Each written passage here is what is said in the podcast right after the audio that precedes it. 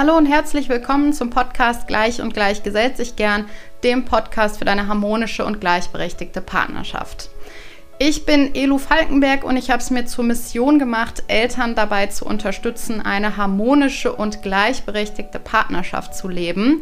Und ich spreche deshalb in dieser Folge über ein Phänomen, was die gleichberechtigte Partnerschaft schon sehr behindert. Es hat was mit dem Rollenbild der Mutter zu tun. Und es geht ganz konkret um das Phänomen des Mom-Shamings. Viel Spaß beim Zuhören!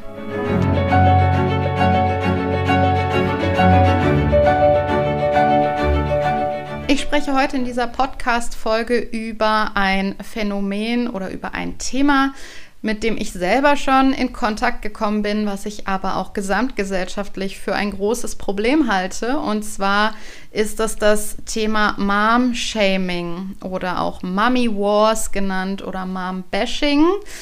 Es gibt ähm, ja vielleicht bezeichnenderweise hauptsächlich englische Begriffe für dieses Phänomen.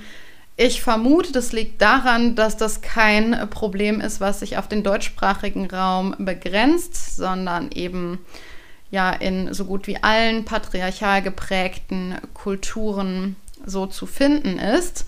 Und was das genau bedeutet, darauf gehe ich jetzt ein. Mom-Shaming ist ja quasi so eine Art von Müttermobbing. Es ist so, dass vor allem Mütter sich extrem häufig rechtfertigen müssen für jegliche Entscheidungen, die sie treffen, was ihre Kinder oder ihr Kind ähm, ja, angeht.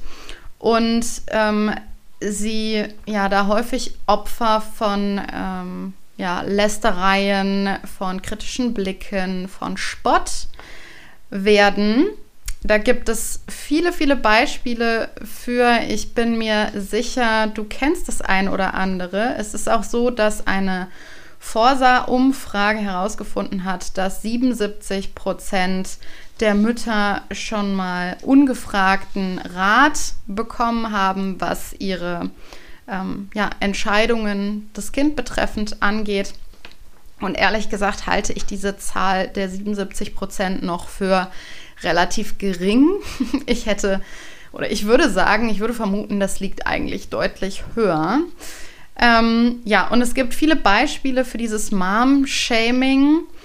Ähm, nehmen wir mal irgendwie den Bereich Ernährung. Es fängt ja an, wenn das Kind geboren ist. Eigentlich fängt das Mom-Shaming schon in der Schwangerschaft an, wie man sich da verhält als Frau. Aber wenn das Kind dann geboren ist, dann geht es darum, stillen. Stillt die Mutter? Wenn ja, dann darf sie auf gar keinen Fall zu lange stillen, weil das ist ja ekelhaft. Und sie darf aber auch gar, auf, auf gar keinen Fall zu kurz stillen und auch bitte nicht zu häufig, weil sonst würde sie ja das Kind verwöhnen. Und äh, dann auch bitte nicht in der Öffentlichkeit, sondern irgendwo zu Hause, wo es keiner sieht. Also da kommen schon sehr, sehr viele Rückmeldungen zum Thema, zum Thema Stillen. Wenn die Mutter nicht stillt, dann kommen Rückmeldungen von wegen, ja, bist du dir dazu zu schade? Äh, stillen ist aber nun mal das Beste für dein Kind, das weißt du, oder? Ähm, solche Kommentare, die muss man sich als Mutter eigentlich ständig anhören. Auch egal, wie man sich da entscheidet ob man sich fürs Stillen entscheidet oder für die Fläschchennahrung. Man muss sich auf jeden Fall ähm, ja, da Kritik oder Kommentare anhören. Genauso beim Thema Schlaf. Wie, dein Kind ist ein halbes Jahr und schläft noch nicht durch. Also mein Kind hat ja schon mit acht Wochen immer durchgeschlafen. Äh, das muss daran liegen, dass du irgendwas falsch machst. Also wenn das nicht so läuft, dann liegt es mit Sicherheit an dir ähm, schläft das Kind im Familienbett. Oh, das ist aber ganz schlecht. Damit verwöhnst du das Kind ja total. Und da, bis du das mal wieder aus dem Familienbett raus hast, das wird ewig dauern. Das wird sich doch total daran gewöhnen. Ein Kind muss sich früh an das eigene Bett gewöhnen und ans eigene Schlafen. Wie, du lässt dein Kind alleine schlafen? Es wird sich doch total alleine fühlen. Wenn es nachts, wenn es nachts schreit, dann hörst du es doch gar nicht rechtzeitig. Und äh, das Kind trägt auf jeden Fall Schaden davon, wenn es nicht bei dir im Familienbett schläft. Also, ähm, ich kann mich da gut in Rage reden, weil ich viele von solchen Kommentaren schon gehört habe und weil ich mich natürlich auch mehr damit beschäftige. Ähm, du siehst so ein bisschen an diesen Beispielen, man kann es eigentlich gar nicht richtig machen. Oder auch was so diesen Bereich der, der ja, vermeintlichen Risiken und Gefahren angeht. ähm, wieso trägt denn dein Kind keinen Sonnenhut? Hast du keine Angst, dass es einen Sonnenstich bekommt? Oder ähm, warum trägt denn dein Kind einen Hut? Das ist doch gar nicht so viel Sonne. Und, uh, das ist aber unten so zugeschnürt, das ist aber wirklich gefährlich. Ähm, oder ähm, du cremst dein Kind mit normaler Sonnencreme ein, das ist aber nicht auf mineralischer Basis und so weiter. Ähm, es werden überall ähm, ja, Gefahren, ähm, ja, ich will gar nicht sagen Gefahren suggeriert, sondern es geht mir einfach darum, dass das diese ungefragten Ratschläge sind oder auch noch nicht mal Ratschläge, sondern auch oft so ein bisschen boshafte Sticheleien. Ganz krass empfinde ich das beim Thema Beruf und Familie. Da kann man es als Mutter eigentlich wirklich nicht richtig machen, egal was man tut. Es ist verkehrt und es wird einen erheblichen Schaden für das Kind haben, so suggerieren es äh, einem viele Menschen. Also fängt man zu früh wieder an zu arbeiten, dann heißt es, ich verstehe das nicht. Du wolltest doch unbedingt ein Kind haben. Wieso gibst du es denn dann jetzt direkt wieder ab und gehst arbeiten? Wenn man lange zu Hause bleibt und nicht Erwerbsarbeiten geht, dann heißt es, na, du kannst auch nicht wirklich loslassen. Ne? Du bist auch ein bisschen eine Glucke. Ne? Dein Kind muss auch mal ein bisschen lernen, alleine klarzukommen und sich alleine zu bewegen. Und es muss sich doch von dir trennen können. Und außerdem hast du mal an die Altersarmut gedacht. Das ist wirklich verheerend, wenn du nicht bald wieder Erwerbsarbeiten gehst und so weiter. Also also ähm, ja, es kommen da sehr, sehr viele Kommentare und Rückmeldungen zu. Und was passiert dadurch? Ähm, durch dieses ständige Beobachten und Belehren und Bewerten durch andere, nicht nur durch andere Nichtmütter, sondern auch oder manchmal sogar vor allem durch andere Mütter, triggert man natürlich total das schlechte Gewissen der Mutter, um die es gerade geht. Und das hat zur Folge, dass man auch oft als Mutter oder generell auch als Eltern weniger freie Entscheidungen trifft, als es eigentlich möglich wäre.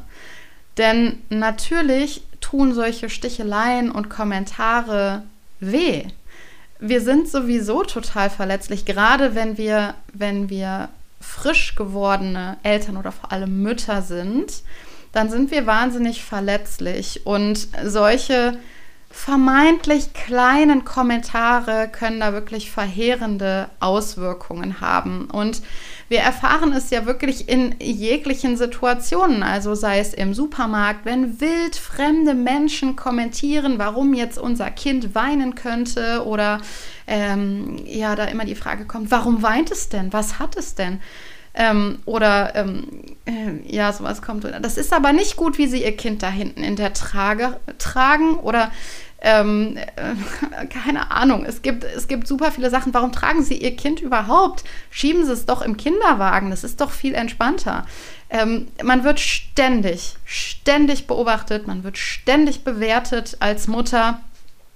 Und auch diese Zahl, auf die ich mich bezogen habe von der Forsa-Umfrage mit diesen 77 Prozent, ich vermute, dass die 23 Prozent, die halt angegeben haben, dass sie noch keine ähm, ja, ungefragten Ratschläge aus ihrem Umfeld bekommen haben, dass sie die doch bekommen haben und vielleicht nicht wahrgenommen haben. Oder zumindest ein Großteil dieser 23 Prozent. Ich, ich glaube fest daran, dass diese Zahl eigentlich höher sein müsste, weil wir so ein bisschen, also wenn Frauen schwanger sind, dann ähm, werden sie so ein bisschen gefühlt zum Allgemeingut und jeder kann irgendwie seinen Senf dazugeben und kommentieren. Und ja, das macht das Ganze einfach wahnsinnig anstrengend und herausfordernd. Jetzt habe ich mich mal gefragt, was sind denn die Gründe dafür, dass wir vor allem unter uns Müttern dieses Mom-Shaming betreiben, wo wir eh schon in vielen Bereichen wirklich benachteiligt sind. Unsere Arbeit ähm, oder unsere Arbeit ist falsch gesagt, die Care-Arbeit ähm, ist sowieso eine Arbeit, die wenig gesehen wird, wenig wertgeschätzt wird. Ähm, so ein bisschen gefühlt ist es ja so, dass man auch als Mutter in der Erwerbsarbeit aufs Abstellgleis gestellt wird. Ähm, Und warum bashen sich Mütter dann untereinander so sehr? Warum halten sie nicht zusammen? Warum bilden sie nicht Banden und stellen sich gegen diese Ungleichberechtigung und auch gegen diese Ungerechtigkeit? Warum hacken wir gegenseitig aufeinander rum? Und ich stelle die These auf, dass das an dem Rollenbild der Mutter liegt. Und ich behaupte, dass das Rollenbild Mutter nicht mehr klar genug ist. Also dieses gesellschaftliche Rollenbild der Mutter. Das befindet sich nämlich gerade im Wandel. Es gibt nicht mehr genug Orientierung. Es ist nicht mehr eindeutig so, dass es heißt, als Mutter gehörst du aber zu deinen Kindern und zwar ausschließlich und du bist halt verantwortlich für, für Haushalt und ähm, Kindererziehung. Und damit will ich überhaupt nicht sagen, dass das ein gutes Rollenbild war. Ich will damit nur sagen, dass zum Beispiel vor 60 Jahren dieses Rollenbild der Mutter deutlich klarer war. Es gab viel mehr Orientierung. Du bist Mutter, dann machst du halt das, dann machst du Kinder. So. Und das ist deine Aufgabe. Das hat viel mehr Orientierung gegeben.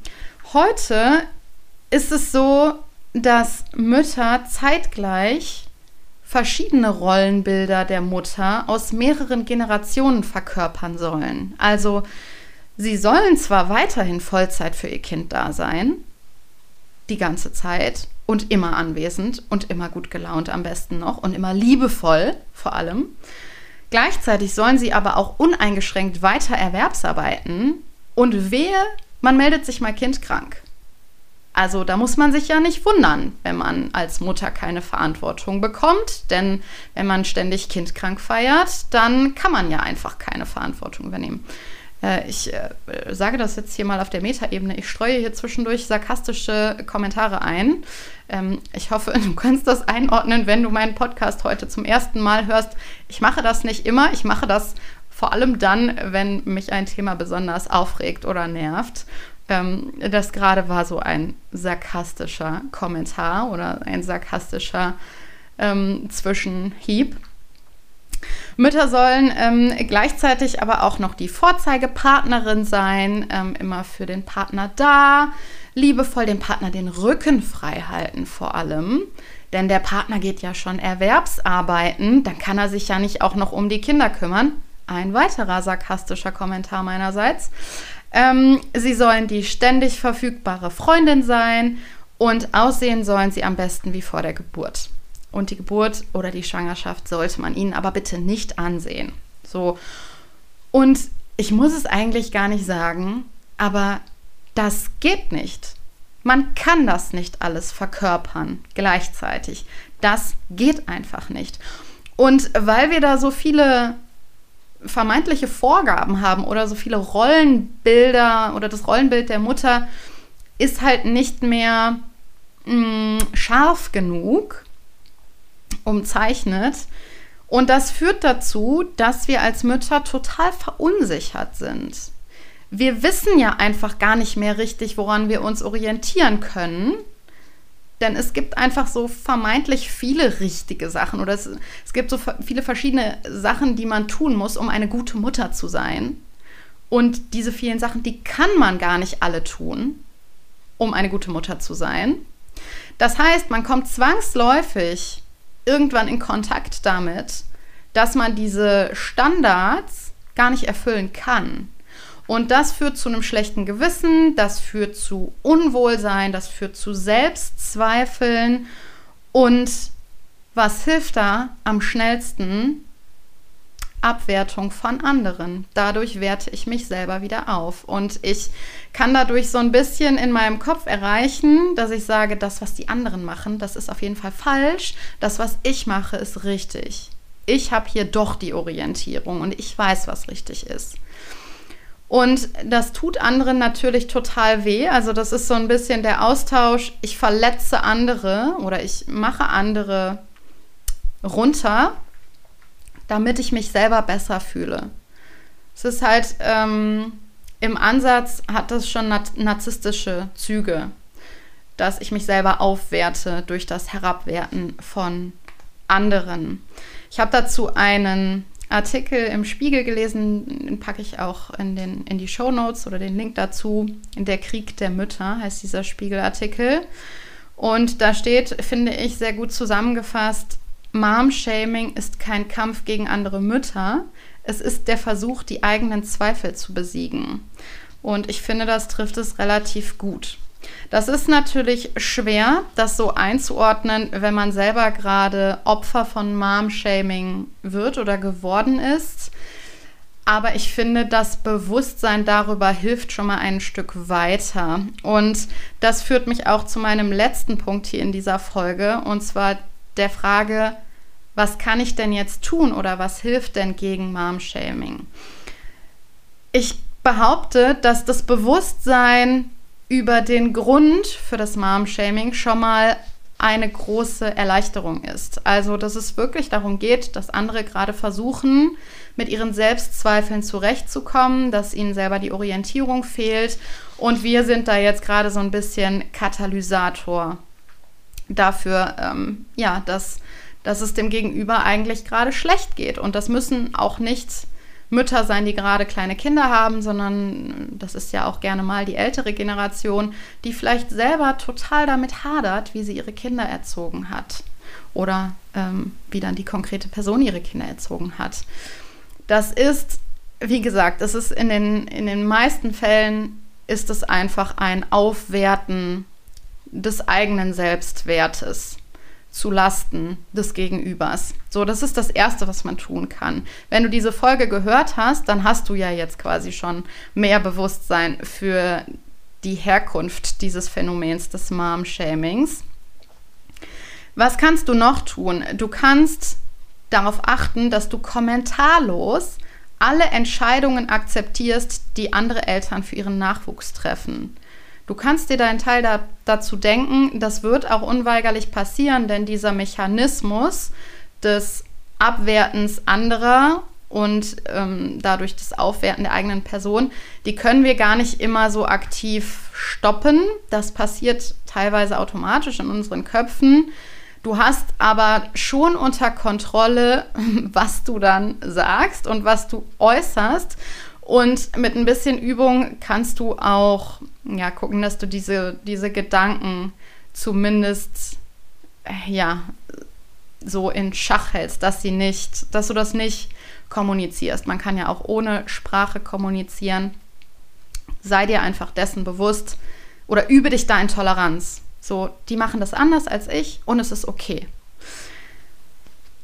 Was du auch machen kannst, und ähm, dazu lade ich ganz, ganz herzlich ein, hm, das ist etwas, was meine Freundin Hanna Drexler oft sagt, bildet Banden.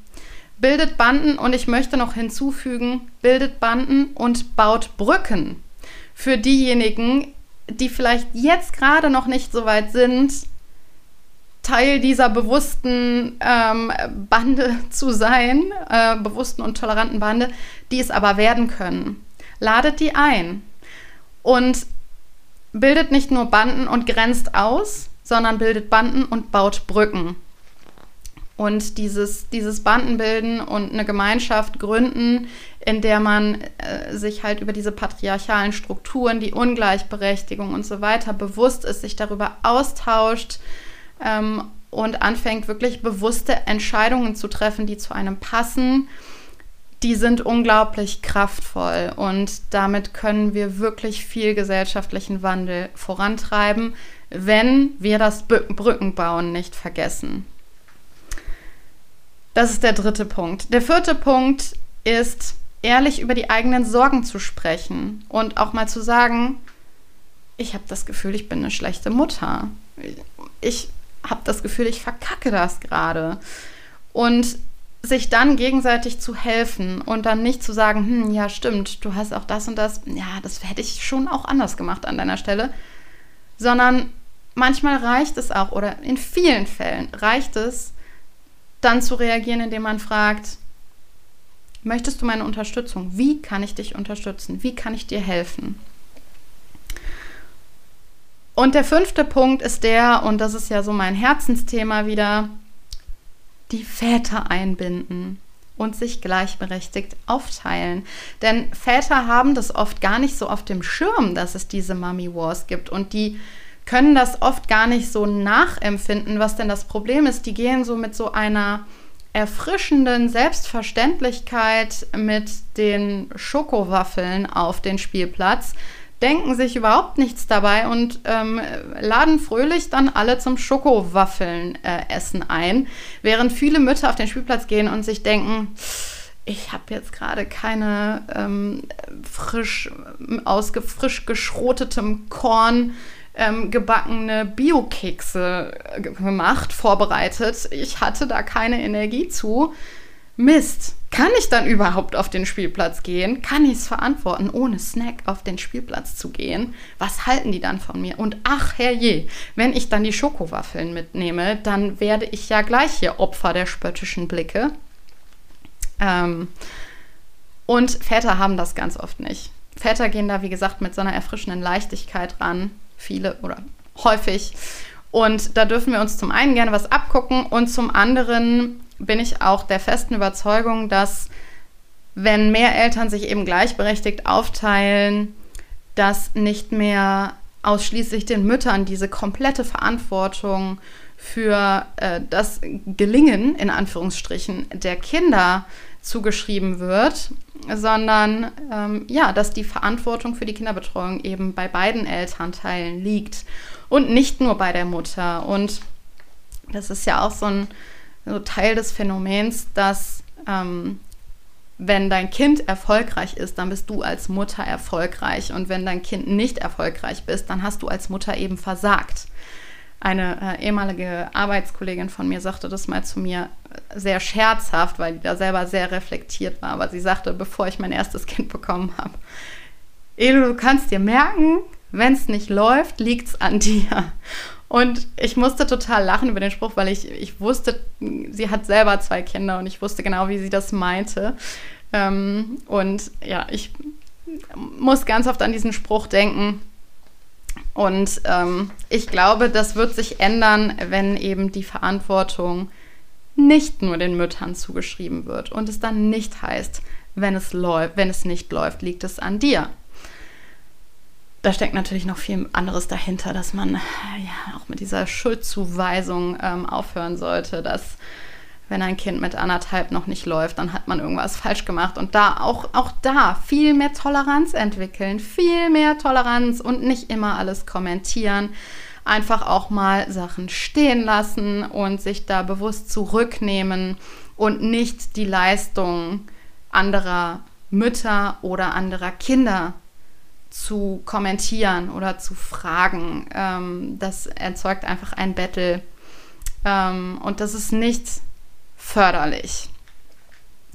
Genau, ich fasse nochmal diese fünf Punkte, fünf waren es, glaube ich, ja, fünf Punkte zusammen, was man tun kann gegen Mom-Shaming oder Mommy Wars. Zum einen das Bewusstsein darüber, wo dieses Phänomen herkommt, wie das entsteht, nämlich durch die ähm, ja, das einfach eine Selbstaufwertung als Ziel hat durch das Herabwerten anderer. Als zweites wirklich kommentarlos alle Entscheidungen akzeptieren, die Eltern für ihren Nachwuchs treffen. Drittens Banden bilden und Brücken bauen, die vier Bs. Viertens ehrlich über die eigenen Sorgen sprechen oder auch über die eigenen Ängste und sich gegenseitig helfen und Hilfe anbieten. Und fünftens Väter einbinden und sich eben gleichberechtigt aufteilen. Ich bin mir sicher, du kennst Mom-Shaming selber, wenn du mir zuhörst und du selber Mutter bist schreib mir da gerne, was du da mal erlebt hast. Am besten über Instagram, da kannst du mir eine Direktnachricht schicken unter elu-falkenberg. Ich sammle das da. Ich mache auch hin und wieder Reels ähm, zum Thema, was Mütter ständig hören und Väter nie. Ich habe auch ähm, zwei Reels gemacht. Das sind so kurze Videoabfolgen für diejenigen, die kein Instagram nutzen.